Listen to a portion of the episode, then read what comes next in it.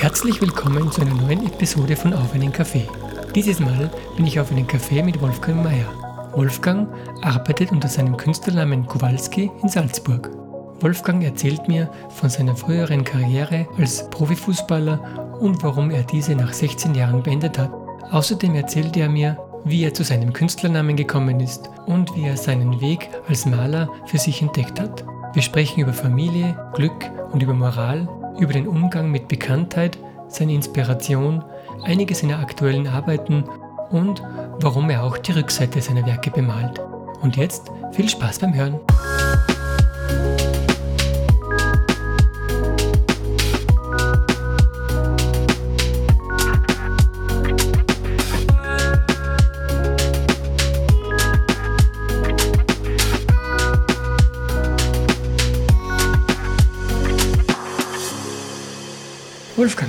Danke, dass du Zeit nimmst. Hi, servus, danke. Ähm, du heißt Wolfgang Mayer und dein Künstlername ist Kowalski. Ja, genau. Beim Herfahren habe ich überlegt, das muss ich gleich als erstes fragen, wie, wie kommst du auf den Namen Kowalski als Künstlernamen und wie lange gibt es den schon? Gleich zwei ähm, Anfangsfragen. Ja, also das ist eh quasi die erste Frage, was ich, was ich oft gestellt kriege. Ähm, für mich, ich habe es bei der Matura-Reise als Spitzname gekriegt. Also das heißt, wir reden von 1998. Mhm. Und ich bin mit meiner alten Klasse, da kommen wir vielleicht später drauf, Mhm. ähm, auf, auf Matura-Reise gefahren. Und wir waren ein paar Jungs, die sich gegenseitig Spitznamen gegeben haben. Und da hat mich Kowalski getroffen. Ich kann nicht mehr genau nachvollziehen, warum. Hat sich aber bei mir dann gehalten eigentlich. Bei der einen oder anderen Gelegenheit habe ich ihn gern verwendet. Und irgendwie, er ist nicht negativ behaftet. Das, das ist was, was man, was man taugt und ich wollte auf die Kunst einen unvoreingenommenen Blick äh, haben und, und wollte da mehr oder weniger anonym oder halt eben mit einem Pseudonym äh, Mhm. rausgehen. Warum mit einem Pseudonym? Warum nicht mit äh, Mayer? Wolfgang Mayer? Ja, ich war 16 Jahre Fußballprofi und die Klischees von einem Fußballprofi sind jetzt nicht, nicht die besten oder, oder eigen halt, so, so wie jeder, jeder Job seine Klischees hat oder Mhm. je- jeder Beruf und der als Künstler hat ganz stark andere als wie der, der Fußballer. Und genau, das war mit der Grund, warum ich, warum ich da einen unvoreingenommenen Blick haben wollte. Verstehe, verstehe. Die Frage natürlich, weil du hast schon schon gesagt, dass du da oft gefragt wirst, weil Kowalski klingt jetzt nicht wie ein Tiroler. Du bist Ja. offensichtlich oder offen hörbar aus Tirol. Ja, Osttirol gebürtig. Ah, Osttiroler Ja. bist du. Woher kommst du genau? Aus äh, Leisach bin ich aufgewachsen, Lienz geboren. Mhm. Und äh, du hast 98 eine Matura-Reise gemacht. Genau. Folglich bist du Baujahr 78. 80. Und du hast in Lienz, Also Matura habe ich dann in Innsbruck gemacht, aber ich bin in, in Lienz äh, aufgewachsen, bis ich, bis ich 16 war. Äh, bin dann ähm, wegen dem Fußball nach Tirol gewechselt, zu Innsbruck. mhm. Damals äh, Bundesligist, FC Tirol Innsbruck. Und genau, habe die Schule nebenher gemacht. Kein Sportpark, also es war ein naturwissenschaftlicher Zweig, weil das in Lienz habe ich ähm, darstellende Geometrie gehabt, eigentlich im Gymnasium. Und wollte das maturieren, wollte nach Graz gehen, wollte Interieurdesign studieren. Das war eigentlich so mein, mein Plan für mich oder, oder das, was mir, was mir interessiert hat. Ich habe Sport immer extrem gern gehabt und habe alle möglichen Sportarten gespielt und gemacht. Überall, wo ein Ball dabei war, hat man noch mehr Tag. Und wir haben dann damals ein Freundschaftsspiel gehabt gegen FC Tirol. Und ich habe eine halbe Stunde gespielt und habe danach das Angebot gekriegt für ein Probetraining über drei Tage. Habe das gemacht, das war im, im Herbst 96. Und dann äh, hat es geheißen, ja, entweder du wechselst gleich, wenn, also wenn wir uns innerhalb von zwei Wochen melden, hat es geheißen, überlegen wir uns was und du kriegst ein Angebot. Wenn wir uns nicht melden, ist alles hinfällig. Meine Eltern haben damals überlegt, ob sie es mal sagen, dass sich wer gemeldet hat oder ob sie es einfach im Sand verlaufen lassen. Aber sie haben Gott sei Dank, und da, da bin ich ihnen extrem, extrem dankbar, sie haben mir die Entscheidung überlassen Mhm. und hat dann die Konsequenz gehabt, dass ich übers Wochenende äh, nach Innsbruck gesiedelt bin quasi. Und Huruk-Aktion quasi. Ruck-Aktion, genau, äh, ist im, im Sport äh, immer wieder so, dass es, dass es schnell geht und, und man eigentlich nichts davon gewusst hat vorher. Das war, für mich auch relativ schnell. Für, für meine Schwester war es, schwierig, für meine Eltern sicher auch, für, für mich auch, ob, obwohl ich obwohl ich es wollte. Und, aber ich war halt von meinen Freunden weg, weil Lienz, Innsbruck waren doch zweieinhalb Stunden damals circa. Ein paar oder noch länger mit dem Zug. Ja. Und habe damals schon mit, der, mit meiner alten Klasse quasi Brief hin und her geschrieben, also mir die ganze Klasse, ich dann, ich dann an sie zurück.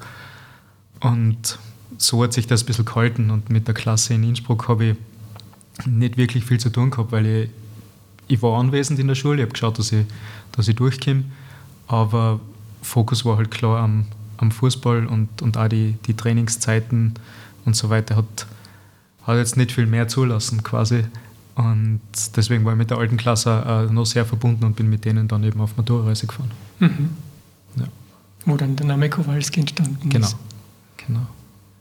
Und wir waren dann eben mit, mit Tirol in der Zeit, es war 98 bis 2001, also bis zum, bis zum finanziellen Crash von Tirol damals, waren wir, waren wir erfolgreich. Wir haben nach zehn Jahren das erste Mal wieder die, die Meisterschaft geholt. Und da war es dann schon mit Wolfgang Mayer, wo reservieren oder, oder, oder wohin gehen. Ich war einer der wenigen Jungen, die gespielt haben zu der Zeit. Und da war ich oft gern anonym und so habe ich Kowalski hin und wieder verwendet. Und dann mit der Zeit war Gran Torino ist ein, ein Film mit dem Clint Eastwood Mhm, und die ganze Family heißt Kowalski und bei Gravity heißt der Clooney Kowalski. Ja, ah, Marlon Brando dem- in Fluchtpunkt San Francisco heißt Kowalski. Ja. Und Primal Scream hat einen Song namens Kowalski. Ja. Es, es, gibt, es gibt wirklich viel, ähm, wo der Name geläufig wird oder, oder verwendet wird. Es gibt ein Café in, in Passau, die Diakonie macht in Salzburg Kowalski-Lokale. Und das war ganz spannend für mich. Und wie gesagt, es ist nicht negativ behaftet. Mhm. Jeder hat aber irgendwie einen Berührungspunkt damit. Und für mich war lustig, dass es so ein bisschen, ja, es ist polnische Meier mehr also das österreichische Meier, kommt ja auch oft vor und in, in Polen ist Kowalski. Mir, mir schreiben Leute auf Instagram auf Polnisch, ob ich, ob ich was kann quasi Mhm. und woher ich komme. Also, das macht spannend. Mhm. Ja. Ich, ich habe mir schon gedacht, irgendwo habe ich den Namen schon gehört, aber jetzt, wo du den Gran Torino-Film ansprichst, den kenne ich natürlich. Ah, daher kenne ich das. Ähm, das heißt, du warst dann 16 Jahre, hast gesagt, in der Fußball.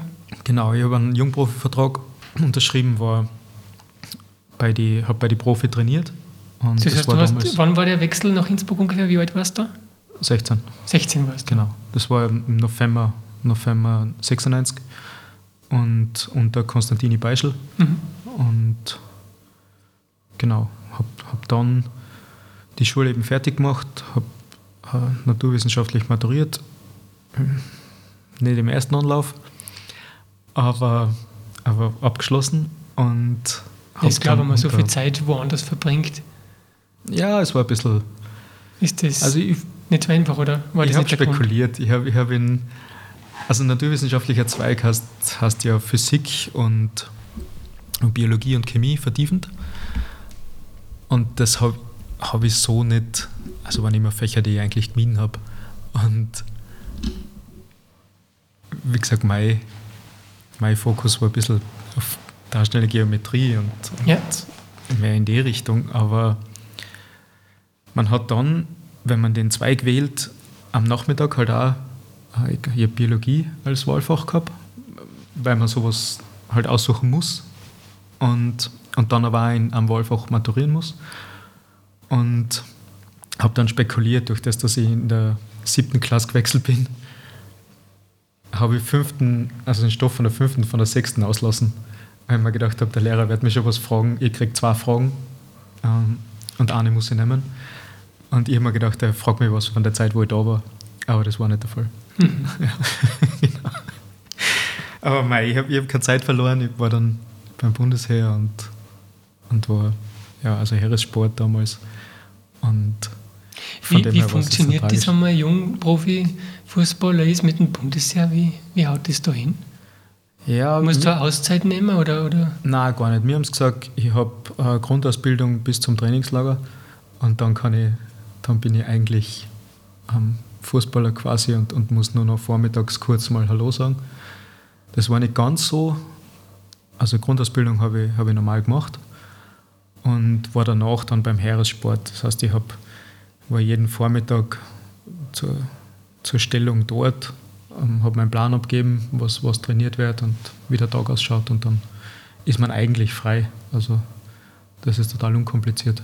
Genau. Nach neun Monaten ist, war das dann erledigt. Mhm. Also eine, Sonder, ein bisschen eine Sonderstellung beim Bundesjahr? Ja, also wie jeder im Heeressport. Ja.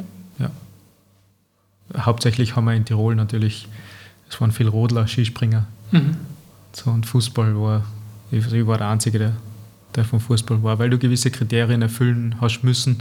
Ähm, du hast ein Nationalteam äh, Mitglied oder immer im Kader sein müssen, quasi, was ich, was ich ab 17, also ab meinem Wechsel dann war. Äh, und das hat es erleichtert. Ich war im, im Bundesliga-Kader deshalb bin ich da reingekommen. Und zu der Zeit war ja der Großteil der Fußballer, es war also Ende 90er hat es 27 das beste Fußballalter und 27 bis 30, also da waren, waren schon wenige unter 20 dabei. Mhm. Ja, genau. Also ist der Heeressport beim Bundesheer so ein bisschen ein, Sonderding genau für die, die schon vorher oder währenddessen Profisportler sind? Oder gibt es beim Heeressport da andere Leute drinnen? Ich habe mit denen nichts zu tun gehabt. Ja, ich weiß nicht, wie es aktuell ist. Also es sind ja immer, man, man liest ja immer die Skifahrer, die, die ja ewig eigentlich dort sind. Mhm. Ah, und, und auch eben Rodler und so weiter, die sind, ja, ich, ich glaube, eigentlich Großteil ihrer Karriere dann da dabei, wenn sie beim ÖSV oder wo halt eben, eben gemeldet sind. Mhm. Ich glaube, es ist ein bisschen eine Versicherungsgeschichte da und, und so, aber auch im Fußball hat es nur die, die Zeit der, vom Grundwehrdienst mehr oder weniger betroffen. Mhm. Was, was halt erleichtert, weil du normal beim Bundesheer hast keine, keine Möglichkeit irgendwie ja. zu trainieren oder, oder, oder halt wenig Zeit zu trainieren und auch für die Spiele kriegst du dann vielleicht nicht, ja. nicht frei und das macht auch keinen Sinn, dass wenn die ganze Woche nicht, nicht bei der Mannschaft bist, dass dann bist du nicht in der Lage zu spielen. Ja, klar. Ja. Bist du eher Querschläger. Ja, genau. Genau. War ich so nicht ganz oft. Und ähm, in der Fußballerzeit, wie hast du dir jetzt einen Rückblick in Erinnerung? Um, gut, also. Waren da irgendwelche besonderen Erlebnisse, die man. Also, du musst wissen, vielleicht, ich habe vom Fußball überhaupt null Ahnung. Ja. Ich habe mit dem überhaupt keine Berührungspunkte, gar nichts. Ich glaube, ich habe nicht einmal in meinem Leben ein einziges Fußballspiel ganz gesehen. Okay. Also, ich bin da wirklich völlig ein Nockerbatzel. Ja. Deswegen so eigenartige Fragen wahrscheinlich für die. Ich, ich sehe immer weniger ganze Fußballspiele. Ähm, ja, für mich war es eine schöne Zeit. Ich, ich, bin, ich bin aufgewachsen eigentlich mit, mit Fußball. Ich habe von mit sechs das erste Mal so ein bisschen gespielt, mit, mit sieben dann, dann bei Rapid Lienz angefangen. Und wir waren im Nachwuchs in, im Raum Osttirol und da, wenn man also in Osttirol spielt man immer im Nachwuchs einmal Raum Osttirol und einmal dann mit Kärnten erweitert. Wir haben eine super Mannschaft gehabt mit, mit einigen Kids, die, die das Potenzial schon gehabt hätten, höher zu spielen, wenn man sich das so, so anschaut. Also die, die ja besser waren wie ich. Und es gehört halt immer das nötige Glück dazu, es gehört auch, auch Arbeit dazu, weil im Grunde ist dann, ist dann auch ein Job. Und ja, und wir waren eben im Nachwuchs eigentlich jedes Jahr Meister. Dann bin ich zu Tirol gewechselt. Tirol war zehn Jahre nicht Meister. Wir haben also ich habe bei den Amateure gespielt, das erste, das erste ersten eineinhalb Jahre. Und habe dann 98 unter, unter František Cipro die, ist Debüt gehabt in der Bundesliga. Und da ist dann gleich drauf Jara gekommen. Also Kurt Jara war Sportdirektor dann in Innsbruck und, und hat es dann übernommen als Trainer. Und wir waren die darauffolgenden drei Jahre immer Meister. Und dann hat man uns nicht mehr lassen, weil sie, weil sie mit, der, mit der Lizenz äh, hat es Probleme gegeben und die Bundesliga bei der Lizenzierung hat uns keine, mehr gegeben quasi. Im Nachhinein denke ich, dass es bewusst an die Wand gefahren ist von die, also gefahren worden ist von den Präsidenten damals. Und den Prozess haben wir, also es hat einen Gerichtsprozess gegeben über acht Jahre, Spieler gegen, gegen Präsident. Den haben wir verloren. Und ich war nach Tirol beim Bundesliga-Aufsteiger Basching ein Jahr, also in Linz, und bin dann wieder in die FC Tirol ist neu gegründet worden nach dem Crash. Hat in der dritten Liga, hat mit Wattens fusioniert, ist in der dritten Liga aufgefangen worden, ist dann aufgestiegen im, gleich in dem Jahr in die zweite Liga.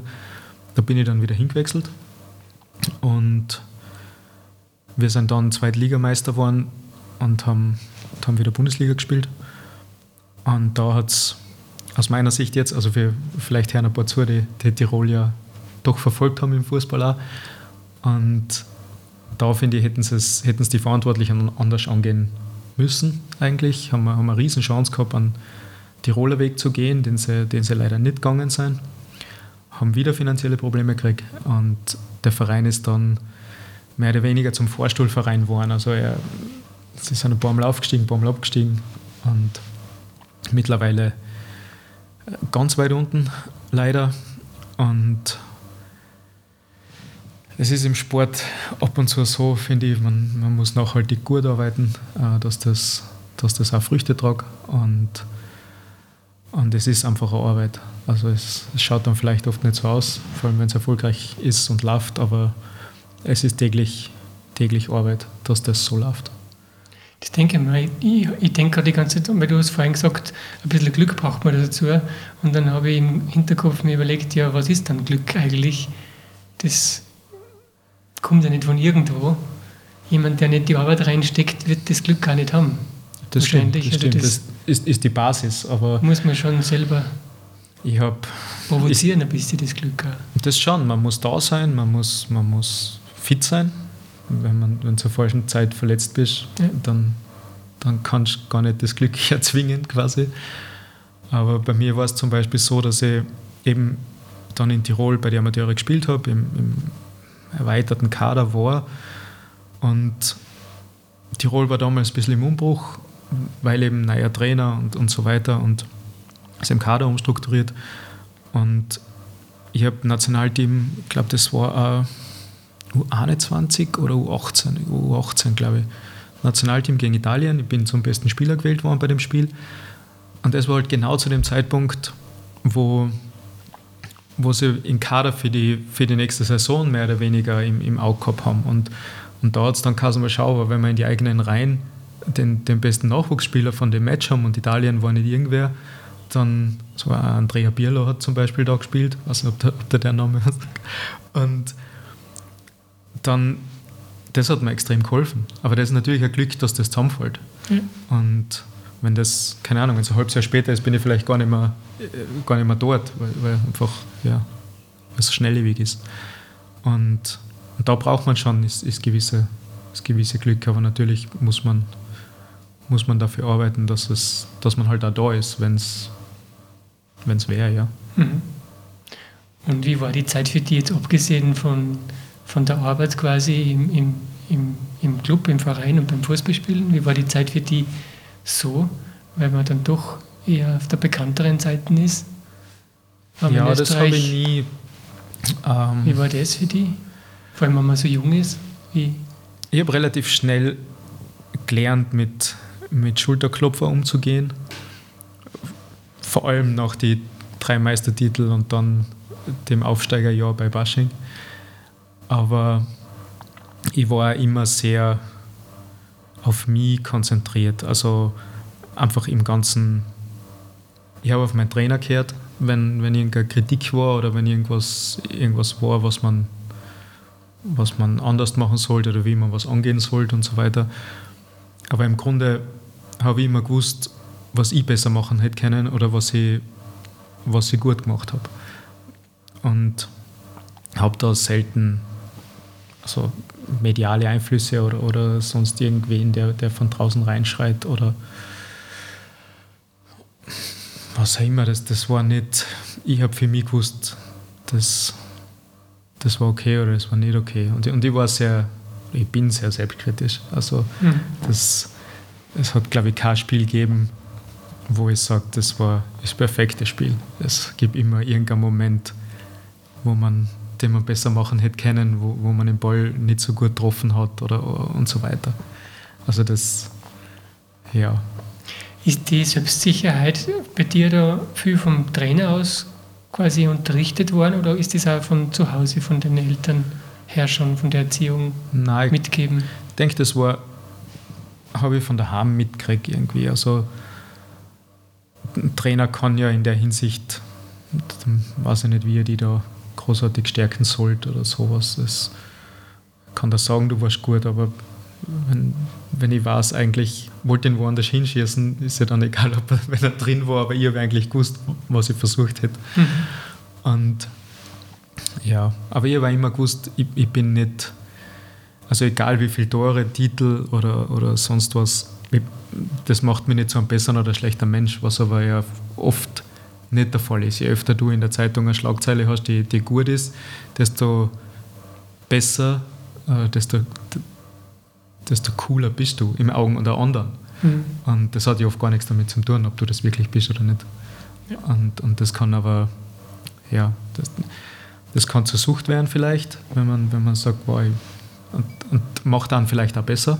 Also wenn man jetzt in jedem Spiel unbedingt äh, drei Tore schießen möchte und, und, und so weiter, schärft es natürlich auch dein, ja, dein, dein Fokus und auch dein, deine Hingabe im Training vielleicht, weil du, weil du einfach noch länger draußen bist und, und noch länger, aber es kann sicher kontraproduktiv sein.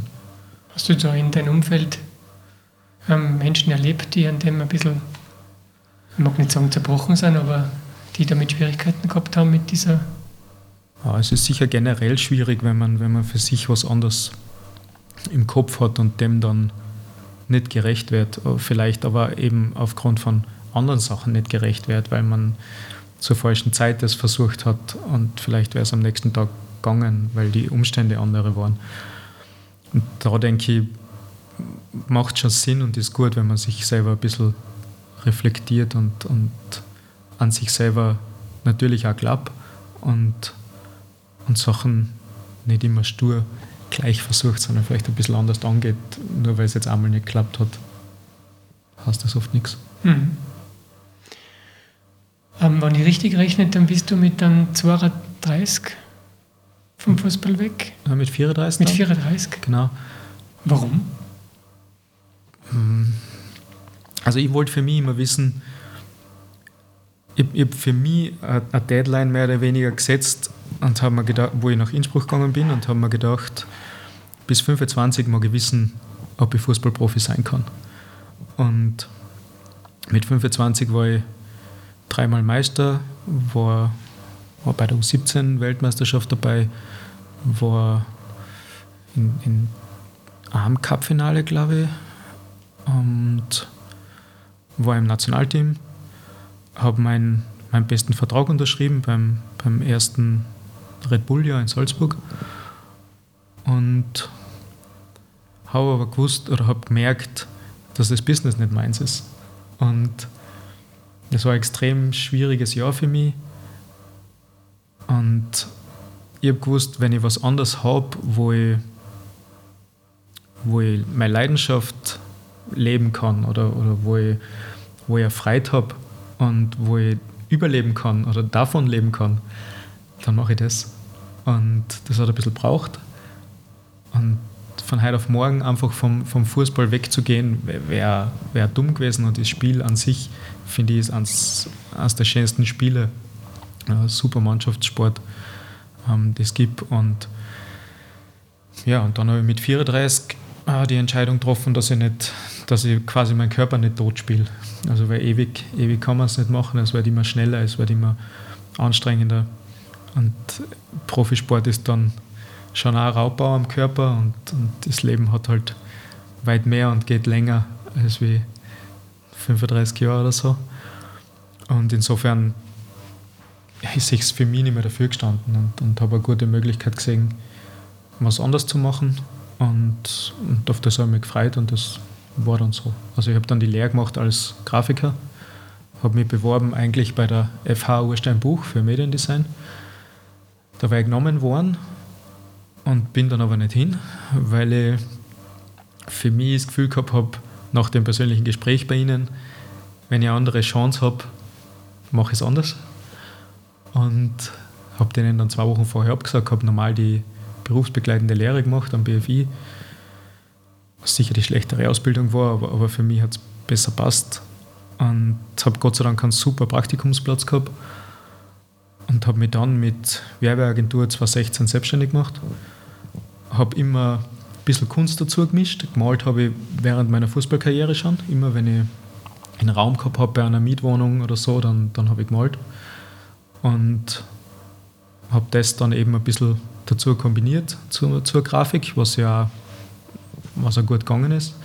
Und das ist dann immer mehr geworden. Und seit 2019 ist eigentlich so, dass ich, ich glaube, noch für drei Kunden ganz ein bisschen Grafik mache, aber, aber hauptsächlich eben Kunst.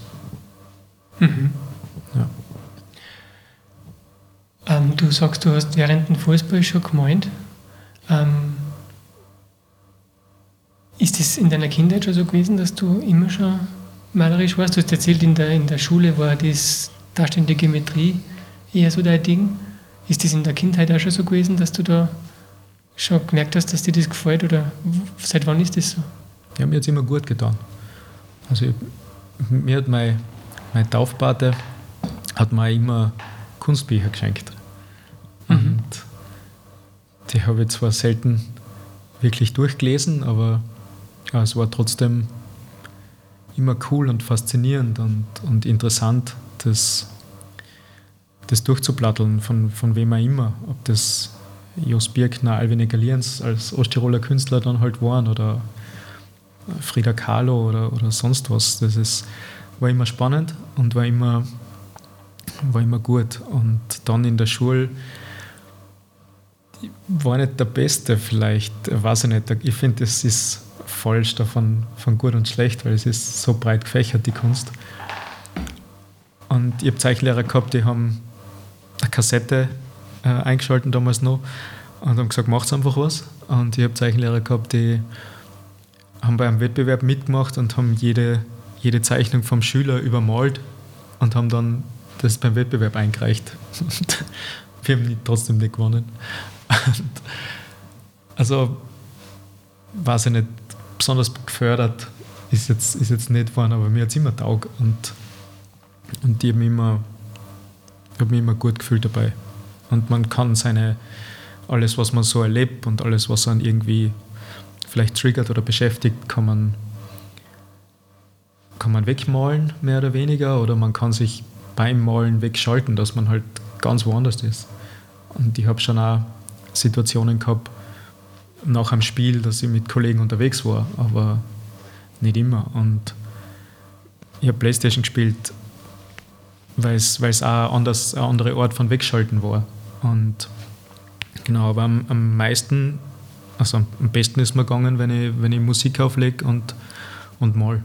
Da mhm. habe ich mich eigentlich ja, am, am besten geerdet oder, oder wiedergefunden oder so, sagen wir so. Mhm. Hast du während der Fußballkarriere, wenn du da gemeint hast, ähm, auch fußballerische Motive nein, gemeint oder nein, sowas? Oder immer ganz was anderes? Ja, wir waren schon viel Sport.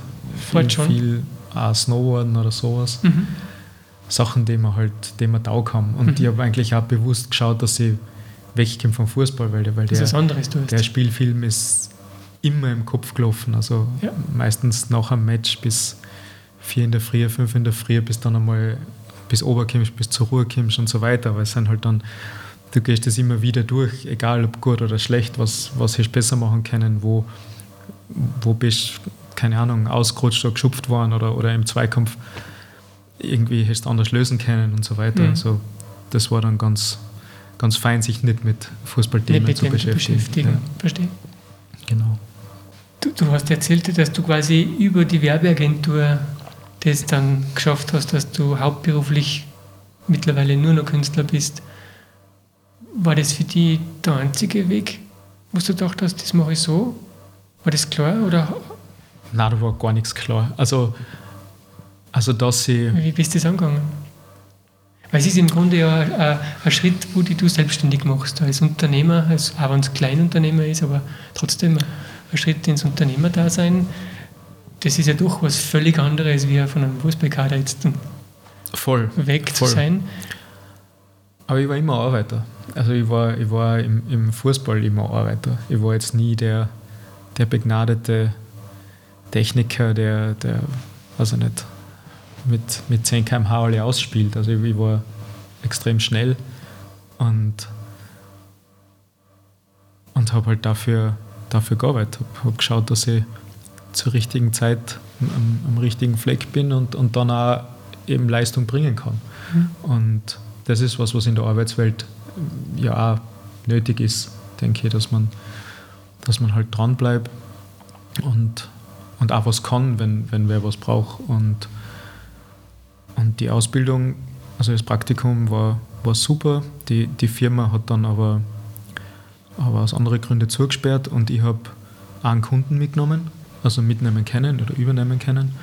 Und, und der hat mir eigentlich äh, mein Jahr garantiert, mehr oder weniger. Und gemalt habe ich immer für mich. Ich habe nie, ich habe heute noch Probleme mit, mich von einem Bild gleich zu trennen oder sonst was. Also, das habe ich immer eigentlich für mich gemacht. Es ist, es ist extrem faszinierend und, und ich bin ab und zu immer noch ungläubig, wenn, wenn ich was für mich mache, weil es sich für mich richtig anfühlt und ich mir denke, das gehört so und das hätte, das hätte ich gern so. Und, und dann kommt jemand und sagt, das ist meins, das, das möchte ich. Was, was kostet es oder ich, ich will das kaufen. Und das ist für mich extrem, ja, extremer Glücksfall auch. Und, und ich bin brutal ja, demütig und dankbar, dass ich das so so machen kann und dass sich der Weg so entwickelt hat. Aber geplant habe ich, hab ich das gar nicht. Also überhaupt nicht. Ich meine mit geplant, ähm, du, du wolltest was anderes machen, was dich mhm. glücklich macht. Für die, denke ich, war das klar, dass das irgendwie in diese grafisch-künstlerische, bildnerische Richtung geht. Und dann mhm. hast du noch einen Weg gesucht, vermute ich mal, wie das jetzt geht.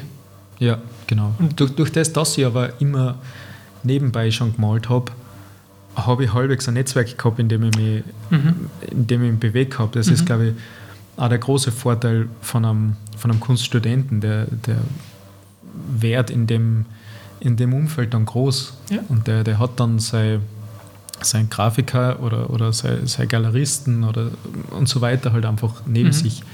Und, und dann ergibt eins das andere. Und ich war immer, immer wieder mal bei Galerien unterwegs äh, und, und so so Sachen. Also ich habe halt Sachen verfolgt, die, wo ich Interesse daran gehabt habe.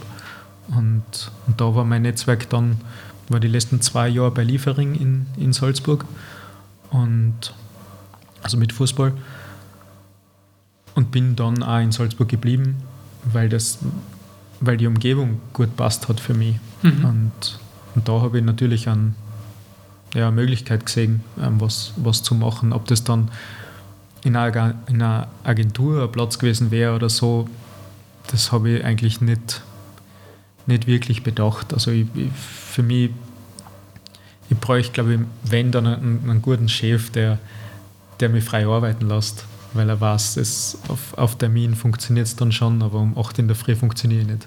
Das, das werde ich nicht hinkriegen. Und beim Fußball, beim Sport war es schon so, dass um teilweise im Trainingslager um halb acht bei der ersten Einheit halt schon draußen sein hast müssen. Und, und das habe ich extrem genossen, dass das danach nicht mehr der Fall war. Ich habe plötzlich Feiertage gehabt, die habe ich vorher nicht gehabt.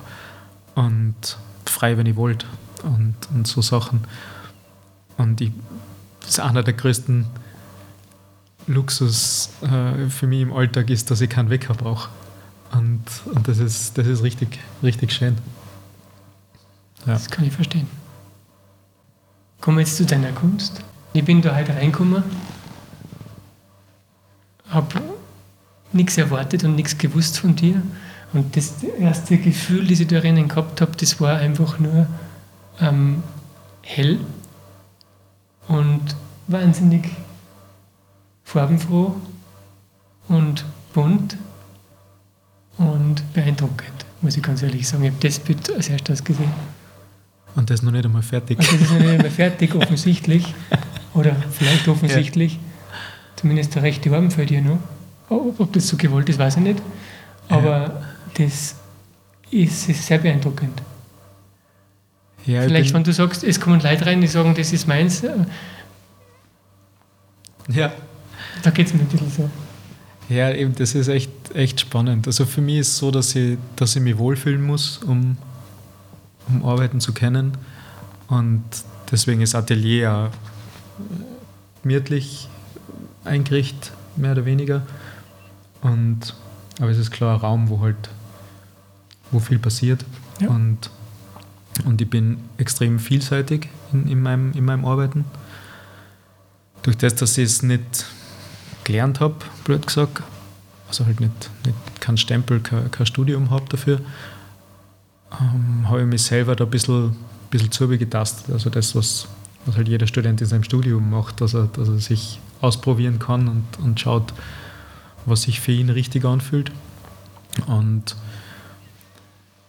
ich habe immer wieder gemalt nebenher eben von Wasserfarben, Pastellkreiden, Acryl. Ein bisschen Öl habe ich mal probiert, aber das ist mir zu langwierig noch. Und, und habe dann für mich 2014, denke ich, 2014, 2015 sowas, meine, meine Grundtechnik entdeckt, wo ich mir denke, mit der fühle ich mich wohl, da kann ich eine schöne Basis und, und kann das Ganze ein bisschen ja, variieren. Ich kann es mehr detaillierter machen oder abstrakter und kann mich mit dem spielen. Für mich war es dann extrem wichtig, merke, also auch im Nachhinein jetzt, und doch, doch ein paar Jahre, ähm, dass ich mir selber beweisen wollte, dass ich malen kann oder, oder zeichnen kann. Also dass ich auch ich habe damals schon Porträts gemacht, oft für einen Mannschaftskollegen oder sowas, dass, dass ich die, die Frau oder die Kinder gezeichnet habe. Mhm. Aber es halt ist was anderes. Und wollte mir aber beweisen, dass ich ein Porträt machen kann und die Person trifft, dass man die dann auch erkennt.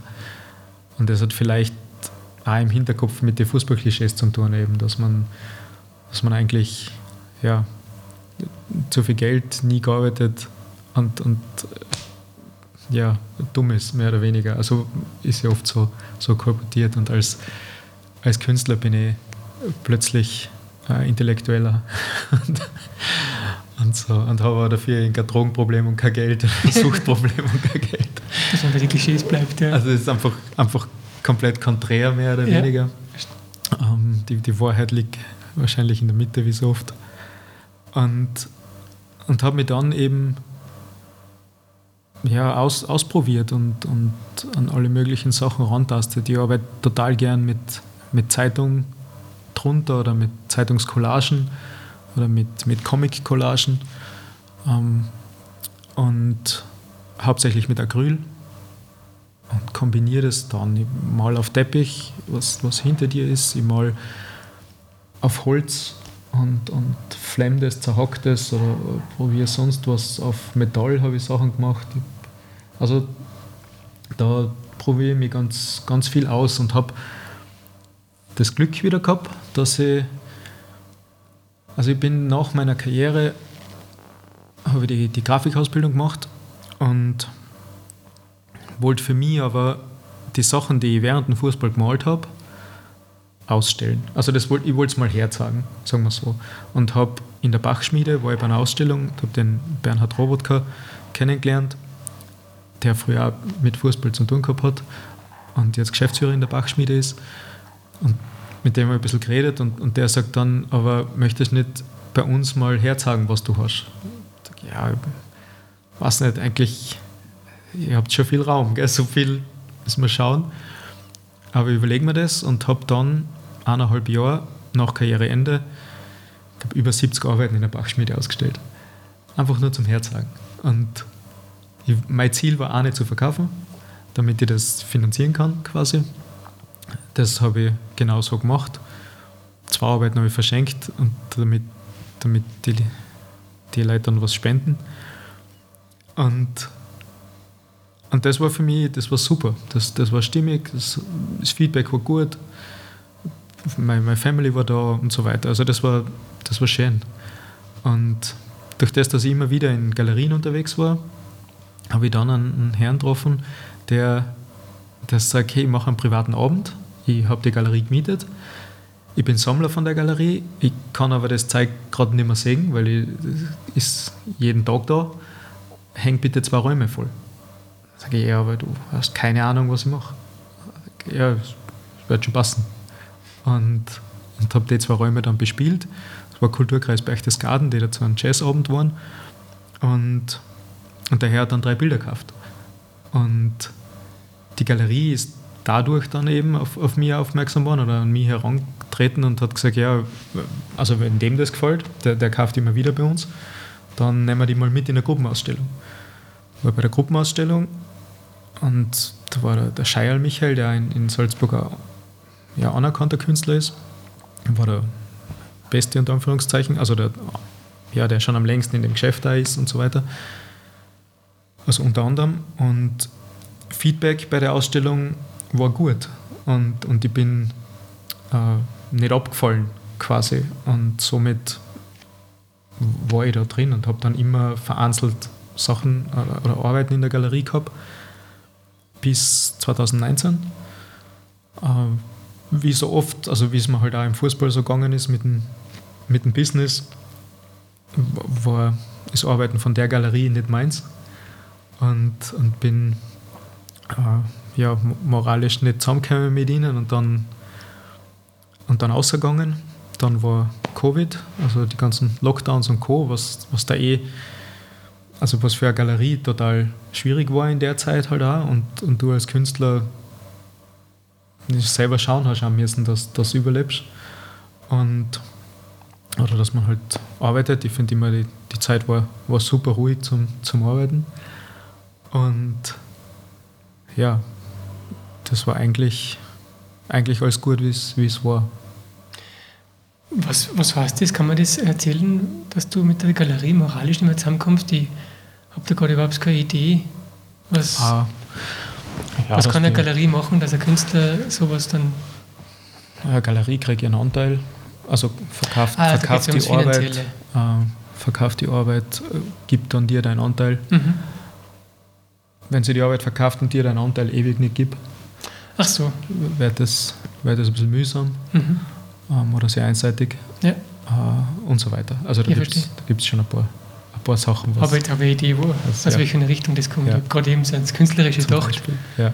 Und nicht ans Finanzielle. Ja, auch, auch was vielleicht, welche anderen Künstler oft drin sind oder wie man, wie man mit Leid umgeht, äh, mhm. äh, wie, man mit, wie man mit Sammler umgeht, ob man, keine Ahnung. Also da gibt es da gibt's mehr, dass man, weiß ich nicht, jemanden bewusst anredet, wenn er schon mehr getrunken hat oder solche Sachen, wo, wo, ich, wo ich nicht dabei bin. Also ich, ich, ich rede jemanden oft lieber ein Bild aus als wie ein. Ich, ich finde, wenn dann, das muss ihn erwischen und er, und er soll täglich eine Freude haben damit und soll nicht mhm. eine Woche später sich denken, boah, hätte ich eigentlich nicht braucht. Ja. Oder und, wenn er sich darüber ärgert, dann. Ja, genau. Macht für, für keinen der Beteiligten Sinn. Ja, verstehe. Genau. Also so Sachen halt. Also gibt, gibt mehr, aber hat doch nichts verloren. Verstehe. Ja. ja im Großen und Ganzen ist, ich finde das Business recht ähnlich wie, wie beim Fußball. Es ist, wenn du, wenn eine Galerie hast, die, die, die sie legitimiert die. Also das ist, das ist auch extrem wichtig, finde ich, weil, weil wenn ich dir jetzt sage, das Bild ist cool und es kostet 1000 Euro, dann wirst du dir denken, ja, das ist schon ganz nett, dass das für die cool ist, aber das ist jetzt irgendwie viel Geld. Und wenn da der Galerist aber sagt, hey, das ist ein aufstrebender Künstler, die 1000 Euro sind eigentlich nichts, der kostet in ein paar Jahren 5000 Euro. Ähm, und wenn er das der Galerist sagt, dann hat das andere Wertigkeit, mhm. als wenn es der Künstler selber sagt.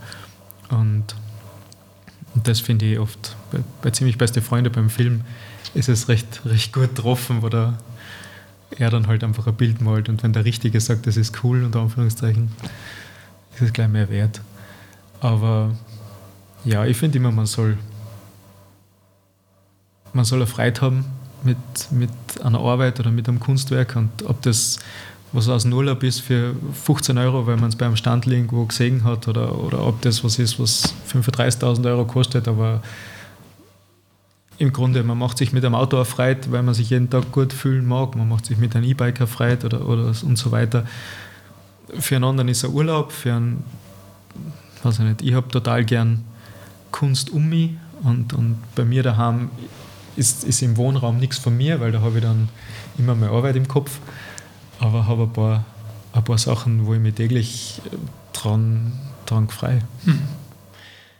Ähm, ist für einen Künstler jetzt im 21. Jahrhundert, ich denke jetzt so ein bisschen an diese ganzen digitalen Medien und, und dergleichen, das ja doch äh, unsere Welt ziemlich verändert hat, ist auch für einen Künstler die Galerie immer noch so wesentlich? Oder denkst du, dass das gar nicht mehr so wichtig ist, für, wenn man jetzt von einem Gemäldekünstler spricht? Ich, ich glaube schon, dass wichtig, ob das eine Galerie ist, ich glaube, dass wichtig ist, dass man dass ein Miteinander wichtig ist. Aber das glaube ich, dass ein Miteinander in jedem Bereich wichtig ist. Also dass man äh, respektvollen Umgang hat miteinander. Und wenn das dann eine Galerie ist, mit der man zusammenkommt und die, die haben jemanden, der an einem Bild interessiert ist, dann, dann finde ich es schade, dass man nur weil man zu wenig oder, oder, oder was auch immer nicht mitverdient oder weil man lieber seinen eigenen Künstler verkauft oder irgend sowas, mhm. finde ich, das, find ich das halt schade. Ähm, sonst gibt es sicher irrsinnig viele Möglichkeiten, seine, seine Kunst anzubringen, was, was schon ein extremer Vorteil ist im Gegensatz zu, zu ganz früher vielleicht, wo, ja, das meine ich damit, wo Künstler ja dann, weiß ich nicht, waren von der Kirche abhängig oder, oder waren einfach, ja, ja war schon weit schwieriger und viele sind posthum dann irgendwie geehrt worden oder, oder für gut befunden worden quasi. Und heutzutage kriegt man durch die ganzen sozialen Medien und Co. schon mehr, ja, mehr Feedback irgendwie und, und auch mehr Anerkennung vielleicht für, für sich. Man findet schon irgendwo eine Nische, wo man anerkannt wird. Das ja. ist heutzutage sicher leichter, aber es gibt halt auch viel mehr, die es machen. Oder man sieht viel mehr, die es machen. Ja. Wahrscheinlich haben es vorher auch schon viel mehr gemacht, wie man es ja. gedacht hat. Genau. Aber, aber es gibt ja eine Plattform jetzt nicht. Was vor der, eine Plattform gibt es halt. Ja, voll, Weil vor der digitalen Zeit, denke ich mir, hast du als Maler, was auch immer für ein Genre, ohne Galerie eigentlich gar keine Meter gehabt, dass du von dem ja. auch leben kannst. Ja. Schätze voll. ich mal. Aber es ist auch nicht jede Plattform was für jeden. Also Natürlich. Es, und, und da, es gibt voll viel, ich, ich finde, es ist, ist großartig.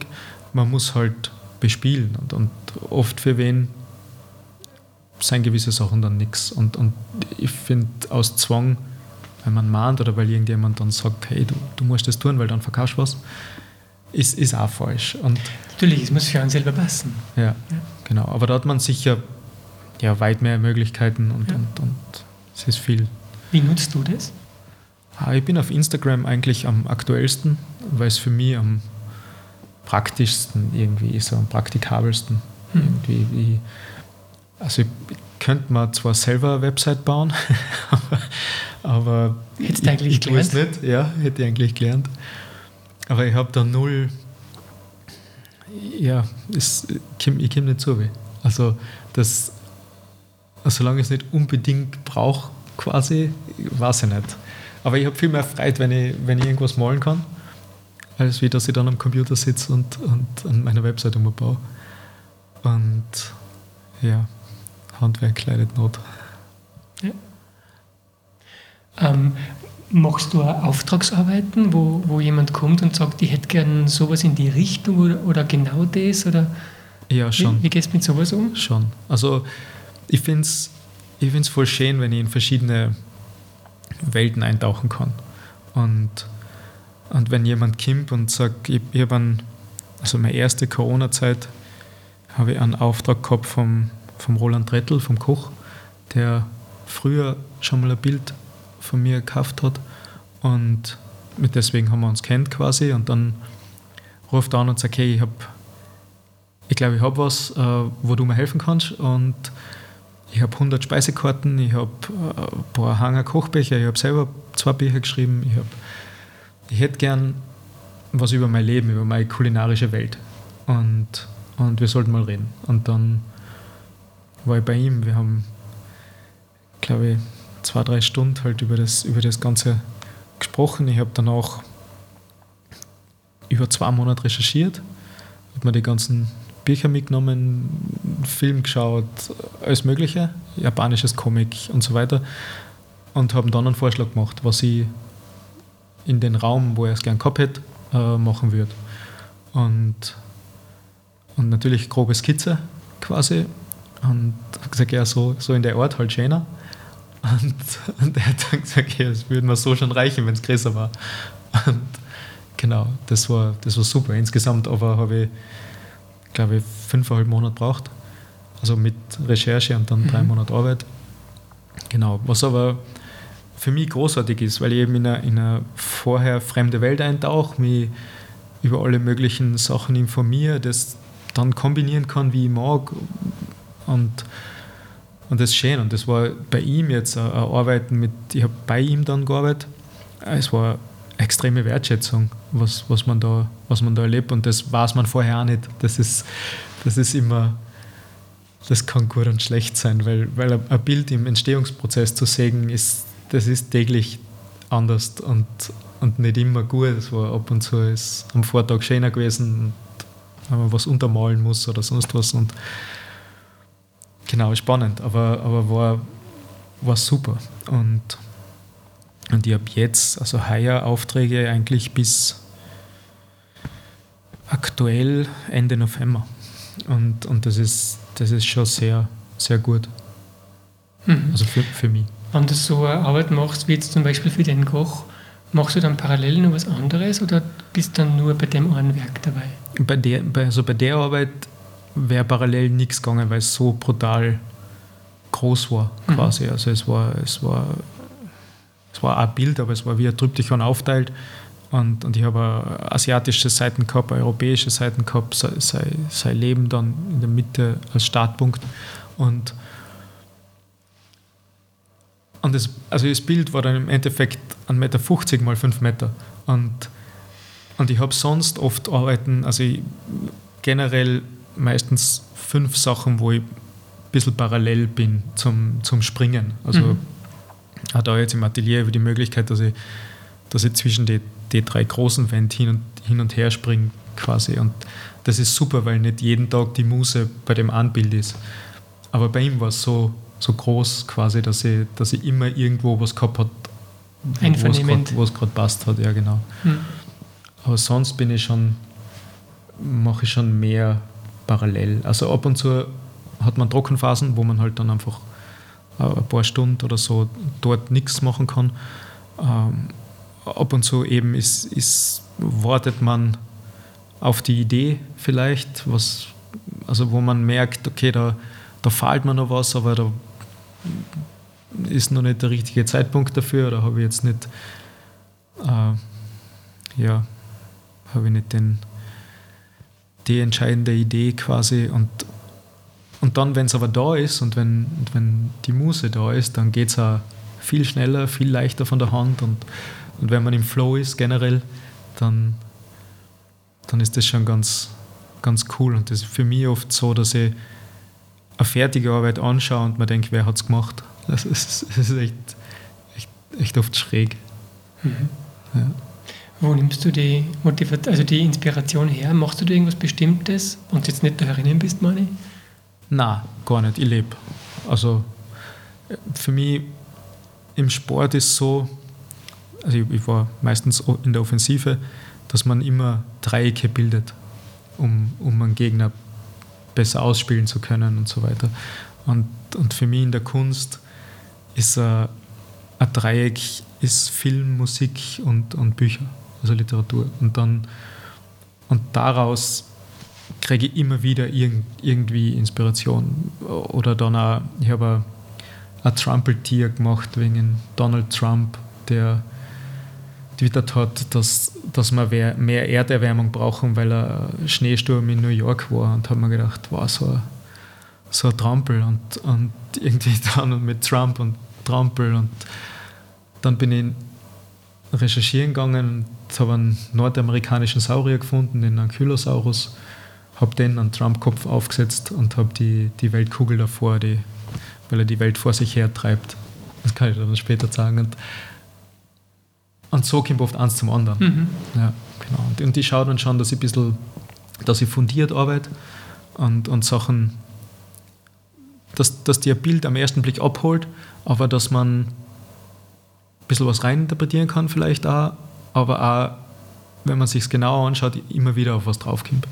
Und, und genau, was, was vielleicht da nicht alle wissen, ist, dass ich die Rückseiten von Bildern bemal, weil ich leere Stellen nicht mag hinten oder einen leeren Raum nicht mag und, und irgendwie hat vieles im Leben oder alles eigentlich zwei Seiten. Also, und wenn ich in einem Museum bin oder bei, bei Ausstellungen durchgehe und, und man hört oft an, an irgendjemanden über, über ein Bild reden oder bei einer Führung eben hauptsächlich, dann denke ich mir, das seien oft, ab und zu weiß man es aus Biografien und so weiter, aber ab und zu sind es Mutmaßungen, was sich der Künstler hätte denken können.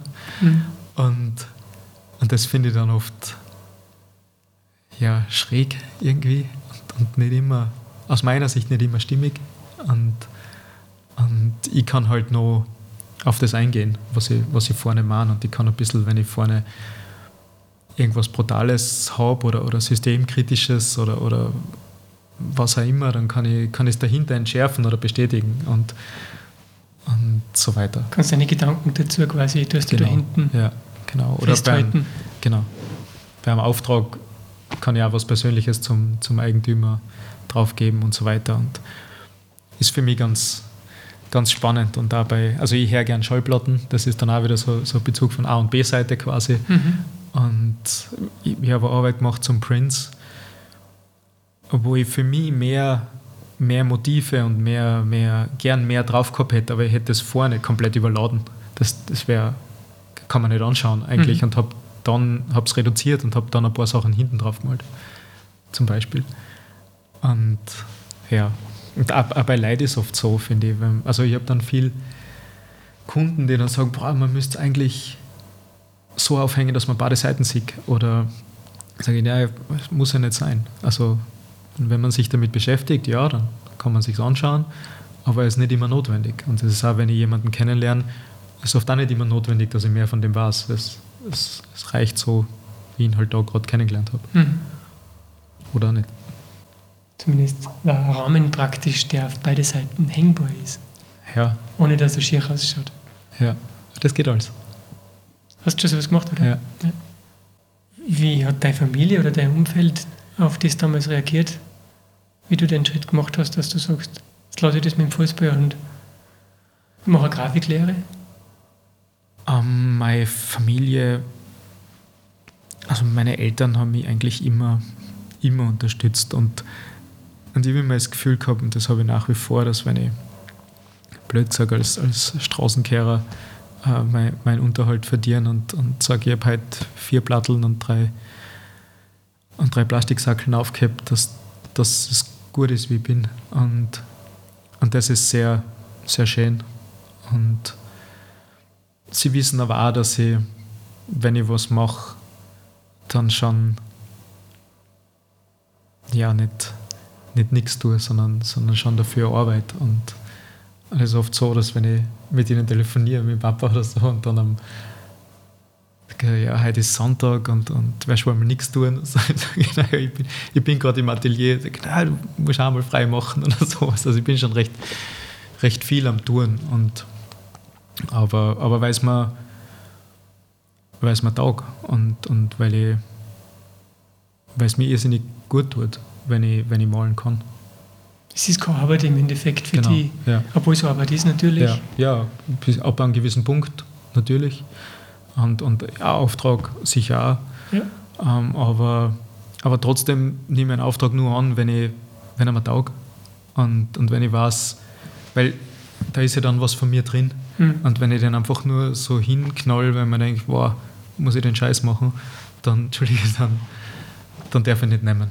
Ja. Und, und andersrum eben, wenn er mir taugt, dann, dann bin ich mit viel mehr Leidenschaft, Enthusiasmus und, und, und Freude dabei einfach. Und das Ja. macht es für mich besser, aber dann eben auch für, den- für Den Kunden. Kunden besser. Ja. Genau. Derweil funktioniert das so ganz gut. Mhm.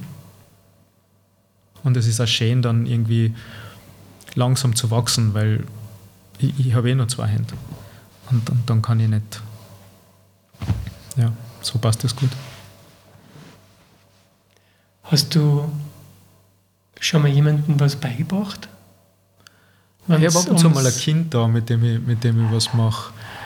Aber beibracht. Na, also ich habe kein Thema damit, jemandem nicht zu sagen, wie ich was mache. Das kann jeder gern wissen, weil ich finde, dass jeder wieder anders ist. Also ich, ich habe im Sport kein Vorbild gehabt, wo ich mir denke, so will ich sein, weil ich immer gewusst, ich bin wie ich bin und ich kann versuchen, mein bestes Ich zu sein quasi. Und, und das ist beim Malen auch so. Also ich habe gewisse, es Unterschied, welche Farben man nimmt, wie, welche Konsistenz die hat, welche, welchen Pinsel, welche und so weiter, wie, wie man was macht. Und das erfordert halt Übung und, und dadurch wird man dann, wird man dann besser oder, oder nicht. Oder man, man geht seinen eigenen Weg oder es war halt wichtig. Und also beibringen ist vielleicht, vielleicht das einfach, dass man sagt, hey, ver vertraue auf die und mach das, wo dir vorkommt, dass das passt. Und, und wenn ich jetzt gelb nehmen würde dann, und, und du blau, ja, bitte nimm blau. Also warum nicht? Und das vielleicht. Mhm. Sonst finde ich, kann ich, ja, wenn jeder sagt, du musst so machen, dann hast du vielleicht eine, eine Erfahrung gewonnen, aber es ist halt nicht deins. Ich stelle mir das so vor, dass ein, ein Lehrer unter Anführungszeichen, der Kunst lehrt, genau das quasi einen Raum zum Ausprobieren bereitstellt und, und Möglichkeiten aufzeigt, oder? Ja, Das eher, eher in die Richtung geht. ja. Denkst du, dass, ähm, wenn du jetzt, ein, ich, ich habe schon mitgekriegt, dass du natürlich die Fußballzeit und so weiter absolut genossen hast und dankbar für das alles bist. Aber denkst du, dass aus heutiger Sicht ein Studium in der Richtung für dich ein Gewinn gewesen wäre? Oder ist nicht so tragisch? Ah, ich glaube nicht.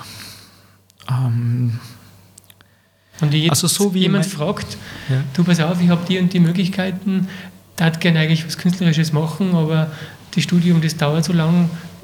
Würdest du ihm dazu raten, dass er das macht oder würdest du ihm raten, dass er lieber Weiß ich nicht. Ich, ich, ich finde, wir sein. Also unsere Gesellschaft ist, ist eigen. und, und ich kenne genug, die sich auf der, auf der Kunstuni bewerben und nicht genommen werden. Das hat nichts damit zu tun, ob sie gut sind oder nicht. Und, und wenn sich einer auf dem aufhängt, dann, dann tut er sich keinen Gefallen. hm, Und das, es ist, ich finde, man soll, muss auf seinen, seinen Weg vertrauen. Sicher kann man es probieren, aber ich, ich habe mich auf der FH beworben, weil ich mir gedacht habe, ich, hab, ich hätte es immer gern gemacht, aber ich habe in meinem Leben nie was gemacht mit, mit Grafik. Ich, ich wollte, aber weiß man es, ob man es kann. Und habe mich dann beworben. Thema war Torschlusspanik in ein neues Licht setzen. Und ich habe war das ein Zufall, dass das das Thema war? ja, hat die FH vorgegeben. Und natürlich mit 34 Karriereende und, und mich zu der Zeit erscheiden lassen. Äh, Torschlusspanik anzugehen ist, ist treffend, aber ha, habe ich so nie gehabt, Torschlusspanik. Habe dann natürlich damit gespielt mit Torschusspanik und Torschlusspanik mit, mit dem Tor, mit das Tor und, und so weiter. Und, und habe das in einem Ort mit meinen Skills halt von damals, so ein bisschen ein Fotobuch mehr oder weniger dann umgesetzt. Heutzutage wird, wird das besser ausschauen. Ich habe so ein kleines, kleines Birchel dann gemacht damit im Nachhinein. Aber in dem Gespräch bin ich draufgekommen, dass das halt nicht meins ist dort. Und, und für mich war aber wichtig, dass ich weiß, würden sie mich nehmen oder würden sie mich nicht nehmen. Das, mhm. das, das war mir schon wichtig, irgendwie, weil, weil, ich, weil ich das für mich braucht habe, ob, ob ich es kann, blöd gesagt. Und, und eh genommen hätten sie mich, aber im Gespräch habe ich gemerkt, von flacher Hierarchie, von, von was weiß ich, was sie immer gesagt haben, da waren wir weit weg. Und, und das ist sicher was, was man mit, wenn ich da mit, mit 18, 19 hingehe, sehe ich das anders. Aber mit 34 ich, das habe ich nicht notwendig. Oder halt einfach, das ist nicht das, nicht, nicht notwendig, stimmt nicht, aber das ist nicht das, was mir gut tut. Und das ist dann nicht das, wo ich, wo ich sein will. Dann quasi, ich wäre da drei Jahre gewesen. Und ja, also deswegen finde man muss drauf, oder man soll darauf vertrauen, dass der, dass der Weg der richtige ist. Und der muss ja nicht immer dann gerade sein. Aber es ist spannend. Ich, ich würde schon gerne ein Praktikum machen. Also bei, bei großen Künstlern, die, die, die ich bewundere, vielleicht. Also wenn ich da einfach mal, für, das müsste ich sie anschreiben, vielleicht. Also das wäre der erste, der erste Schritt vielleicht.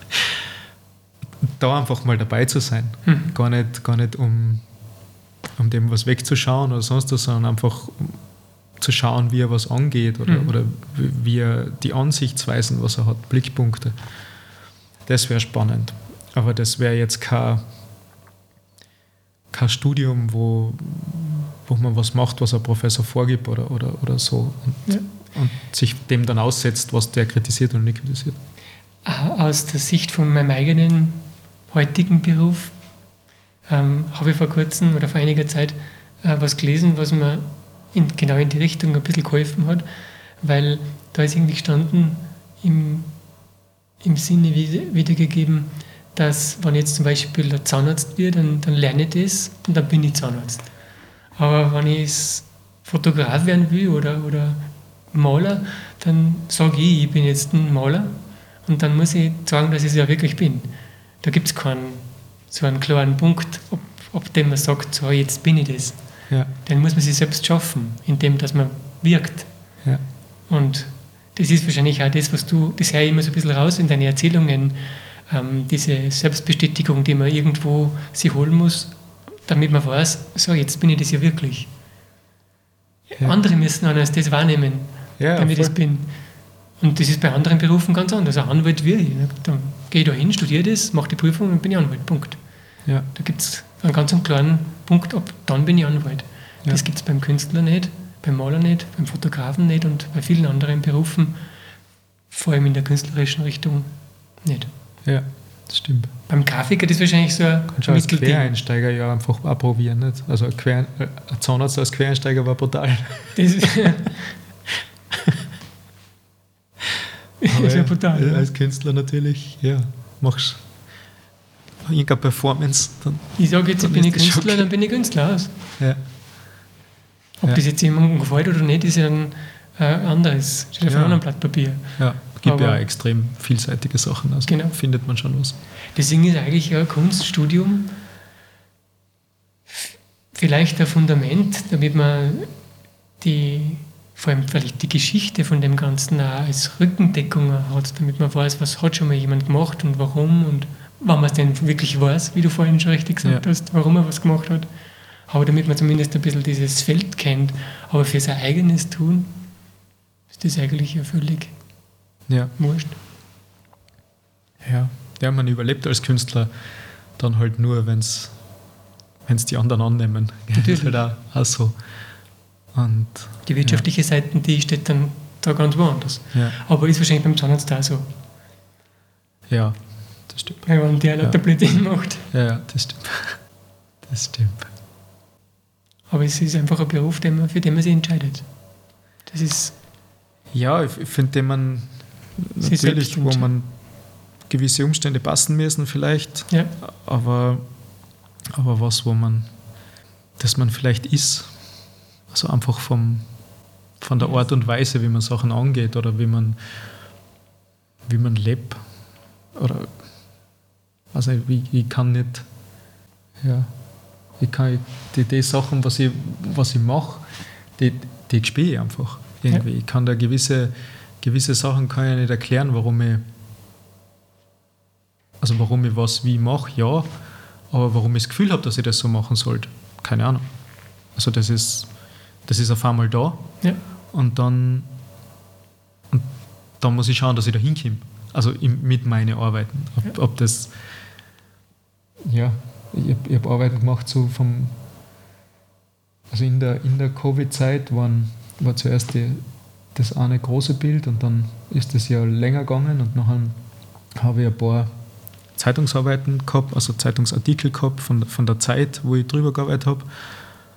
Und das war mir aber dann alles zu negativ irgendwie und halt gemerkt, dass man das halt auch nicht, taugt man nicht, wird, wird man zu monoton und, und geht in die falsche Richtung. Und dann habe ich, so auch nicht unbedingt positiv, aber habe vom Aussterben bedrohte Tierarten angefangen, angefangen zu bearbeiten. Habe da ein bisschen geschaut, habe dann, hab dann einen Mensch dazu genommen, weil wenn wir so weitermachen, wir auch vom Aussterben bedroht sein werden. Und blöd gesagt. Und, und habe mir da überlegt, wie ich die Arbeit angehe und, und wollte auf Fotografien schaut es leider nicht, nicht so haptisch aus, aber es ist im Grunde ist, ist, habe ich ein Papier gesucht, das ich zerreißen kann, zerknüllen kann und, und das dann wieder, also wenn ich es nass mache und alles und das dann aber, wenn es ausgehärtet ist, die Struktur haltet und, und habe das bearbeitet mit dem, mit dem jeweiligen Wikipedia-Eintrag von dem Tier dann, also von einem Eisbär oder sowas, wo, wo er lebt, wie groß er ist und, und so Sachen. Mhm. Und, und habe dann das Tier draufgemalt. Und, und das habe ich in so eine Art Museumsvitrine-Rahmen eingepackt. Und das ist auch nicht groß, das ist A4, A3, so in der Richtung. Aber aber spannend, aber das war plötzlich da.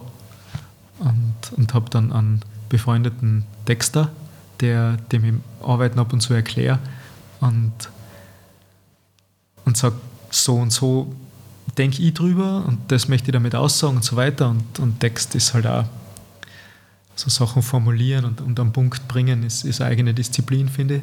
Und da bräuchte ich viel zu lang, bis ich, bis ich da zufrieden wäre. Und er er trifft mein Denken mit dem irrsinnig gut. Und ich habe jetzt bei, bei drei Sachen schon, schon mit dabei gehabt. Und das ist auch, auch super geworden mit den also Vulnerable Animals habe ich dann die Serie genannt mhm. und habe so ein kleines Book on Demand da, dazu äh, rausgebracht. Und das ist, ich, ich habe die größte Freude damit. Also das ist nichts, was durch die Decke geht, aber ich habe die größte Freude. Das ist super. Und für mich selber wollte ich dann immer, das habe ich letztes Jahr dann umgesetzt, ich wollte immer ein Buch machen mit Arbeiten von mir.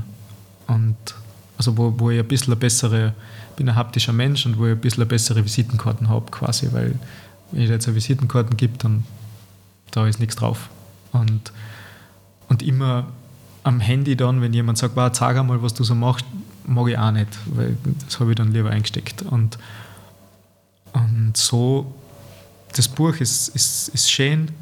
Ich bin super zufrieden und habe eine befreundete Grafikerin dazu geholt, auch für die, also auch, wie gesagt, wenn es wenn es rein technisch selber kann, aber, aber, wenn man selber drauf schaut, ist man immer ein bisschen, bisschen blind auch und, und ja, Schrift festlegen und all, all so Sachen ist einfach, ich, ich glaube, ich würde es immer wieder selber über den Haufen werfen. und so hat es Hand und Fuß gehabt. Und ich habe 26 Projekte drin. Und, und das ist ein bisschen, es ist auch rückblickend dann total schön, weil man seinen eigenen Weg so ein bisschen, so ein bisschen nachverfolgen kann. Und zum Reflektieren ist auch, auch gut. Mhm. Ja. Du hast vorhin einmal ganz kurz erwähnt, dass du die scheiden hast lassen, genau in der Zeit, wo du deinen beruflichen Wechsel angegangen bist? Hast du Kind auch? Nein. Nein, kein Kind, kein Hund. Kein Kind, kein Hund. Eine Freundin aktuell. Das passt richtig gut. Schön. Ja. Und du wohnst jetzt auch da in der Region irgendwo, oder? In Salzburg, Weil ja, du genau. da ja in der genau. Moosstraße ja. quasi bist mit, äh, mit einem Atelier. Ja, ich, ich bin äh, einen Kilometer weg. Mhm. Ja. Ah, das ist praktisch. Super, voll. Und habe eigentlich also zu meiner Zeit bei Liefering war mein, mein Arbeitsplatz, und da reden wir von 2012 bis 2014, war, war mein Arbeitsplatz eigentlich meine Küchenzeile. Und, und mein Wohnzimmertisch oder mein Esstisch war, da habe ich einen Computer stehen gehabt. Und, und dann bin ich 2016 umgezogen in eine Wohnung, wo ich einen Raum gehabt habe zum Malen. Und es ist halt immer mehr geworden. Und, und der Raum, ich habe Platz gehabt für, für eine größere Arbeit, aber das, das war es dann. Und, und das Atelier jetzt habe ich jetzt ein gutes, gutes halbes Jahr. Und ein glücklicher Zufall, dass, man, dass ich das gefunden habe. Und, und habe immer einen Raum braucht, eigentlich auch als Lager. Und das war Hauptintention. Dann habe ich daheim einen Wasserschaden gehabt und dann hat es eines andere ergeben quasi. Und, und jetzt ist Gott sei Dank so, wie es ist. Dann ich habe mir das vorhin schon gedacht, wie du gesagt hast, äh, da in der Bachschmiede, glaube ich, war das die mhm. Ausstellung mit 70 Werken oder so. Wo hast du das ganze Zeug? Ich meine, das sammelt sich ja doch an, wird immer mehr und mehr. Und du schwer trennst davon, wenn es jetzt kein Auftragsarbeit ja. ist. Dann, wo gibt man das hin? Das ist ja.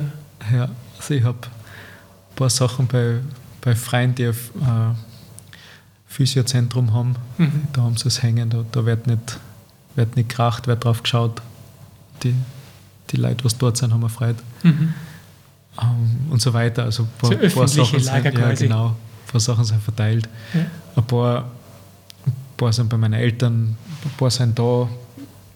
Gott sei Dank ist es so, dass ich, ich jetzt nicht, nicht alles äh, bei mir gehalten muss, sondern kann mich habe mich immer mehr damit auseinander. Das setzt quasi, dass, das ist, dass ich mehr trennen kann. Ja. Und ja. die Werke, die jetzt du im Bestand quasi hast, werden die dann immer wieder mal ausgestellt in einer Galerie oder woanders, damit das mhm. auch irgendwie einen Kunden findet oder bleiben die bei dir? Aktuell bleibt es mehr oder weniger bei mir. Also irgendwie habe ich keinen Fokus drauf. Mhm. Und und also an der Serie, was ich gerade arbeite, das ist hauptsächlich schwarze Leinwand mit, mit Porträts von, von Musikern und, und habe da ein bisschen, eine, also möchte eine Aura rundum ähm, machen und gestalten und, und da habe ich bisher, glaube ich, acht Arbeiten und drei gerade in Arbeit und ich denke, es kommt dann vielleicht auf 15 oder so, vielleicht, wenn ich die was im Kopf habe noch, noch oder mache. Dann, das wäre dann geschickt mal auszustellen, weil die sind doch großformatig. Und ja, das eine oder andere. Ich habe Bild von einer Wonder Woman gemacht und wollte dann eine Comic-Reihe dazu machen. Habe mittlerweile um die 30, 32 Comic-Arbeiten, glaube ich. Habe aber immer noch eine daheim, ein Batman mit Joker, wo mir das Joker-Porträt fehlt. Und ich komme nicht zu wie irgendwie, weil ich mit anderen Sachen beschäftigt bin. Und, aber das fehlt für mich noch. Und mhm. solange ich das nicht habe, mag ich die anderen nicht herzhaben und mag es nicht ausgeben, quasi. Ja. Also irgendwie sicher hemme ich mich da selber, weil, weil das eine oder andere hätte ich schon verkaufen können. Aber das ist so ein bisschen so, ja, Idealismus oder also nicht, wenn es, ja, so ein extremer Luxus natürlich Nachsagen zu können heutzutage. Aber wenn es sich nicht richtig anfühlt, bin ich, bin ich bisher immer ganz gut damit gefahren, das zu tun, mhm. wie es sich halt für mich anfühlt, quasi. Ja, habe ich eine lustige Frage vielleicht für dich. Weil du gerade von diesem Joker-Porträt da redest. Ist dir das Joker-Porträt, hast du das schon länger im Kopf war das vor dem Film Der Joker? Ja, ja. Fällt dir also, das seit dem Film schwer, den zu porträtieren oder vorher schon? Nein, äh, gemacht habe ich es danach. Danach? Ja, aber es ist äh, eigentlich, also es ist der, der Heath Ledger noch. Quasi. Der das davor gespielt hat. Ja, genau. Weil der Film rutscht diese Figur ja doch in ein völlig neues Licht in Frage. Ja, ich finde, es war ein extrem cooler Film. Ja. Also Todd, Todd Phillips hat da echt äh, Wahnsinns, Wahnsinns Arbeit gemacht, weil es ist, es ist so selten, also richtig gute Filme, finde ich, wo, wo Musik, Text also Dialog und, und auch die ja, Schauspieler natürlich, ja. ja aber, aber wenn das Drehbuch nicht passt, einmal so Sache und, und Kameraführung, es ist echt, ja. echt großartig. Und, und ein realistischer Film, also jetzt nicht in der ganzen Comic- Total. Äh, Reihe irgendwie, aber richtig gut. Was ich jetzt nicht weiß, weil ich bin in dieser Comicwelt zu wenig drinnen, ob die Figur von diesem Joker immer schon so die Vorgeschichte gehabt hat oder ob das mit dem Film quasi jetzt dazu geschrieben worden ist. Weißt du das? Hat der, war der immer schon so, dass der Joker so eine Herkunft gehabt hat? Ah, weiß jetzt nicht genau. Weißt du nicht? Nein. Ich habe mit also, diesen ursprünglichen Comics überhaupt nichts am Hut gehabt. Nie. Einfach, einfach extrem. Also er ist, die ursprünglichen Comics oder die Comics an sich sind ja nicht so realistisch umgelegt, quasi. Also, da ist die Vorgeschichte gar nicht vorgekommen. Oder schon? Ich hätte jetzt keine im Kopf, wo, wo das Umfeld mehr oder weniger beschrieben worden ist. Mhm. Aber der Film macht es dann auf grandiose ja, Art und Weise. Voll, voll, Gott sei Dank, weil, weil jetzt kommt dann der zweite Teil. Ach so. Ja. Und, und das ist, also ich, ich finde es ich einen schönen Zugang. Wenn man es im ersten Mal sieht, ist es sicher überraschend. Ja. Wenn man die anderen ähm, Filme dazu kennt. Ja, ist gut. So einfach mehr im, näher am Leben. Hm. Ja. ja, diese Batman-Figur ist doch eher ja, nicht so nah am Leben wie, wie der Joker eigentlich. Ja, also ein Yin und ein Yang, das macht für mich die Arbeit spannend. Hm. Ja. Verstehe. Ja, dann bin ich gespannt. Das würde ich gerne sehen, wenn das fertig ist. Ja. Weil das ähm, Gemälde da hinten, also das hätte sicher schon gut verkauft, würde ich, würde ich mal behaupten wollen. Weil das hängen wir sofort ins Büro. das schaut toll aus. Ich sag dir dann, wenn ich es irgendwo ausstelle. Bitte, ja. Bitte. genau. Ich gesagt, es sind dann doch es sind um die 32 Arbeiten. Ja. Hm. Das ist dann immer, ja, dann immer eigen. Ich mag dann auch nicht einfach irgendwo, da muss mir die Location gefallen. Ja klar, das muss einfach ja, zusammenpassen. So Zeug, aber, aber hauptsächlich eben, dass ich gerne noch die Arbeit fertig hätte einfach mhm. und nicht. Ja. Aber sie wird schon mal fertig. Von dem bin ich überzeugt. Ja. Normal schon. Also das, das ist was, was ich Gott sei Dank also vielleicht die eine oder andere Idee, was ich dann wieder verfallen lasse, mhm. mehr oder weniger aber oder einfach weiter zurückreihe, weil, weil mir was anderes wichtiger erscheint. Aber wenn ich mal was anfange, dann mache ich es mach fertig. Wie viel Zeit nimmst du für diese quasi eigenen Projekte neben diesen Auftragsarbeiten, die du ja offensichtlich momentan genug hast? Wie viel wollt, Zeit nimmst du dann da? Wollte mir heuer mehr Zeit nehmen. Wolltest? ja. Aber eben jetzt auftragsmäßig bin im November und wenn ich da die Arbeiten, was ich mit, die, mit, die Aura, mit der Aura-Serie vorhabe, sieht man Leonard Cohen zum Beispiel und, und Daft Punk und ich bin dann, ich habe noch einen John Lennon, einen Falco, einen großen Jimi Hendrix, also gängig. Und, und dann verstirbt leider Tina Turner und das wäre extrem spannend, weil sie brutal große Persönlichkeit war und ja, mal schauen. Im Grunde geht es mir nicht aus und, und, und ein Riesenprojekt hätte ich im Kopf, was ich mit dem Fotostudio Kirchberger umsetzen möchte. Mhm. Das hätte ich eigentlich auch für heuer, aber ich weiß noch nicht, wie, wie viel wie viel ich Fokus dafür aufbringen kann oder, oder ja, ob es Sinn macht, das irgendwie dazwischen zu versuchen. Ja, mal schauen. Aber diese Aura-Serie ist auch von dir selber? Ja. Es ja. gehört nicht zu den Auftragsarbeiten dazu? Nein, gar, gar nichts davon. Genau. Genau. Ich habe einen Auftrag für, für ein Porträt von einem, von einem Musiker gerade, aber da weiß ich nicht, ob ich den so darstelle, den wäre wahrscheinlich mache ich anders. Mhm. Mache ich, mache ich vielleicht mehr so in der Richtung, wie es eine meiner ersten äh, David Bowie arbeiten. Vielleicht so ein bisschen mehr in die, in die Richtung. Also nicht auf mehr auf einer Collage wie auf einer Leinwand. Mhm. Mal, mal schauen. Wird die Recherche ergeben quasi. Schauen wir mal. Ja. Du musst, du musst immer viel recherchieren, wenn du irgendwas machst. Ja, damit du das Bild viel, fühlst quasi mit. Also viel nicht, aber ausreichend, finde ich. Also weil, weil viel, ich, also ich lese jetzt nicht immer vier Bücher dazu oder irgend sowas, aber, aber informiere mich einfach. Mhm. Ja.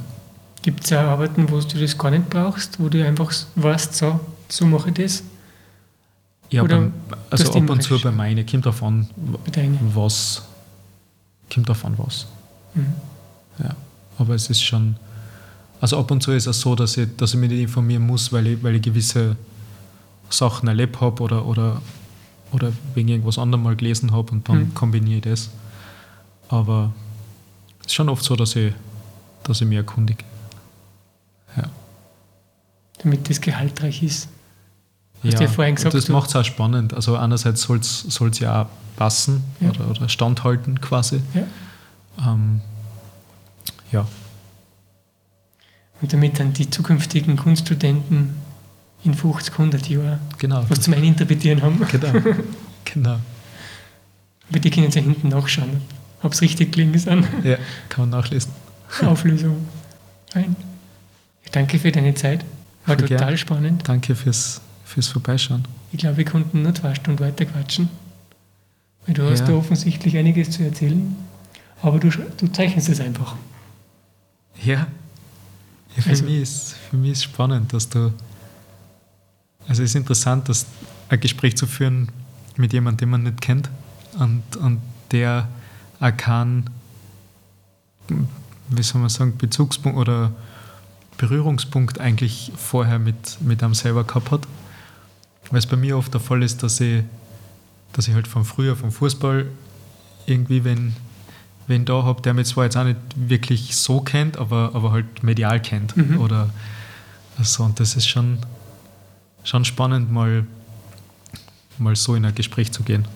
Schön. Absolut. Wir haben tatsächlich überhaupt keine Berührungspunkte, weil ich bin ja absolut kein Fußballmensch. Ja, Deswegen habe ich nicht einmal den Namen kennt vorher. ja, ist super. Das ist. Hätte ich kein Kowalski gebraucht. Nein, in meiner Welt hättest du als Wolfgang Mayer auftreten können und ich hätte nicht an einen Ja. überbezahlten Fußballer denkt dabei. Ich habe lustige Situationen gehabt, dass ich in, in Innsbruck ausgestellt habe und dann ist ein, ist ein Bärchen gekommen und, und da hat sie zu ihm gesagt, nein, er, er, hat, er hat gesagt, so, ah, ich gehe halt auf Ausstellung. Und ich habe gesagt, ja, seit wann gehst du auf Ausstellung? Du, du gehst nie auf irgendeine Ausstellung. Und er sagt, ah, wohl, weil Wolfgang Mayer hat, Wolfgang Mayer hat vorher Fußball gespielt und, und, und der malt jetzt. Und, und der, der Kowalski, also ich sag, oh, Kowalski, Kowalski kenne ich, aber der hat Fußball gespielt. genau, ist dann herzig. Fein. Ja, so ist es. Gell? Ja, Fein. Dankeschön. gut. Danke, ich sag danke.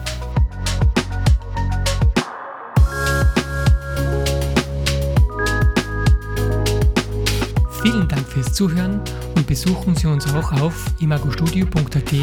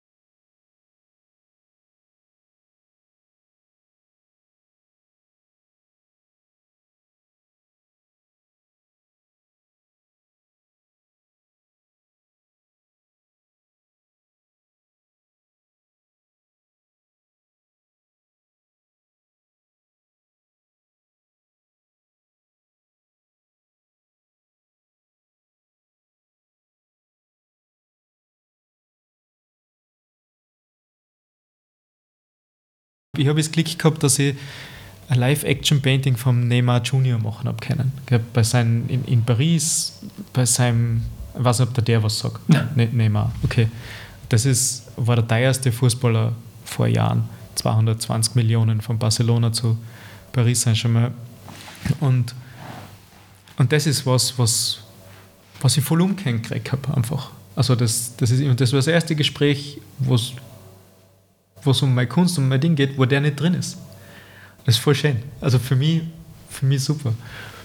Und wenn die jetzt vorher informierst oder sonst was, dann wäre das gekommen. Ja, wenn ich die Google kommt, ist sofort wahrscheinlich. Ja. Ist vielleicht dabei. Ja. ja. Und, und das ist, das ist schon, schon angenehm, weil es Glück war natürlich und so weiter. Ich habe danach, ich habe das gemacht und es war ein Porträt von ihm dann und, und habe danach eine Ausstellung gehabt bei mir daheim in Osttirol. Und da ist schon gekommen, Osttiroler Bote, schreib nur über das Porträt und zeig und und, und, und sag, ja, hast du das dann mit? Das hat er. Wie soll ich das mitnehmen? Ja, du musst, vielleicht hast du ein Plakat oder irgend sowas davon. Und alles, was ich kennt habe, waren Schwarz-Weiß-Arbeiten mit versteckten, so, so wie da links hinten, so, so Rorschach-Test ähnliche Sachen, wo, wo, wo was drin ist. Aber wenn ich mich nicht damit beschäftige, dann denke ich mir, ja, Kunst, schwarze Flecken. Und, und das war natürlich für die, die, die hingegangen sind und sich Neymar erwartet haben, quasi, oder so Sachen halt, ja. Farb und Zeug, watschen. Mhm. Okay, und, und dann, genau, für mich war es super. Und ja, das ist schon oft spannend. Der Künstler gefällt sich, wenn er provoziert? Nein, nicht provozieren, aber. Überrascht. Mm, ich, Wie du hast jetzt gerade so grinst, was war das für ja, was, was war der mir, Grund? Mir taugt es, weil, weil ich mein Chef bin. Ja. Also, weil, weil, und für mich ist das extrem kunstreich. So, auch wenn es nicht so ausschaut. Das, das andere war super, eh, aber, aber ein Auftrag. Ja. Und, und das war kein Auftrag. Ja. Und durch die Bekanntheit von dem ja. Porträtierten halt medial ja. wirksamer, ist ja. sonst gar nichts. Ja, voll. Genau. Wo, wobei für mich das erste Mal, dass ich, also mir hat ein Freund angerufen und gesagt, hey, wir brauchen einen Künstler, uns ist der, den wir gehabt haben, der ist ausgefallen, darf man die in den Künstlerpool reinschmeißen, quasi. Und dann, und dann bin ich da halt ausgepickt worden. Also es war jetzt Gott sei Dank nicht nur nicht nur Vitamin B, aber, aber halt auch ein Glück, dass ich, dass ich halt in dem, hat dann wieder mit Fußball zu tun, mhm. quasi in, in dem Dings, in dem Kreis halt war. Aber, aber dann halt genommen wird und habe nicht gewusst, wofür und was, habe nur gewusst, Live-Painting und das war Donnerstag, Live-Painting am Montag. Und ich habe ambitioniert, aber, aber kommt davon was und, und halt wo. Und und dann habe ich Freitagabend quasi gesagt gekriegt, Montagabend in Paris, acht Stunden Zeit. Und ich mir, oh, okay, scheiße, ich habe schon zugesagt. und, und, und dann aber wohl die, Gott sei Dank, die, die Selbstsicherheit gehabt, dass ich sage, die, die haben mich gewählt, weil sie Arbeiten von mir gesehen haben und weil sie sowas in der Art gern hätten. Hm. Und insofern das, was ich mache, das kann ich. Also das in dem Stil kriege ich hin. Wenn ich jetzt gern schön, weiß ich nicht, alte Meistermalerei oder irgendwas hätte, das schaffe ich nicht, schon gar nicht in acht Stunden. Aber das so, das kann ich. Und mhm. dann habe ich es halt vorbereitet und, und, und bin dann hin und dann hat die, die Fluglinie mein Zeug vergessen. Also der Koffer mit den Farben und Pinseln und so war nicht drin. Er war nicht mit, das Bild Gott sei Dank schon. Und und habe dann vom Taxifahrer vor Ort, weil Künstlerbedarfgeschäft hat zugesperrt gehabt und wir sind um dreiviertel sieben erst angekommen am Flughafen und der Taxifahrer sagt, ja ich mal auch, ich habe Farben daheim. und der hat mir dann Farben gebracht. Und jetzt habe ich halt mit Sachen malen müssen, die ich nicht kenne und, und wo ich nicht, ja, wo ich nicht vertraut bin und, und, kann, und ja, nicht, nicht weiß, wie sich es verhaltet zum Teil. Aber es ist alles gut ausgegangen und, und das hat mich in meinem, in meinem Tun als, als Künstler voll bestärkt. Also voll in, in dem ganzen, ich habe ich hab keinen großen, ich habe drei so kleine Pinsel gehabt und einer ist nach einer halben Stunde abgebrochen. Und Großfläche, das war 1,40 mal 1,10 ist Porträt. Du musst großflächig arbeiten und, und ich habe nur mit, mit Küchenrolle und Schwarz dann schattiert. Und weil es halt sein hat müssen. Mhm. Aber, aber das hat mir für, für später so viel, so viel Sicherheit gegeben. Richtig gut. Mhm. Voll. Jetzt total unabhängig davon, für wen und was und wie und wo, sondern für mich selber einfach mhm. voll, voll gut. Voll gut. Komplett außerhalb der Komfortzone. Ja. Oft schräg. Echt schräg. Währenddessen wir da jetzt noch ein bisschen geredet haben, ähm, ist mir eine Idee eingefallen, was ich noch nie gemacht habe. Ja. Ähm, inspiriert von deiner Seite A, Seite B. Ja. Ich mache bei dem Podcast einen Hidden Track. ja. Nämlich die Geschichte, die du mir nachher erzählt hast, von dem Gemälde, von dem ich gar nicht gewusst habe. Ja, okay. Ja. Und jetzt schaue ich wirklich aus. So,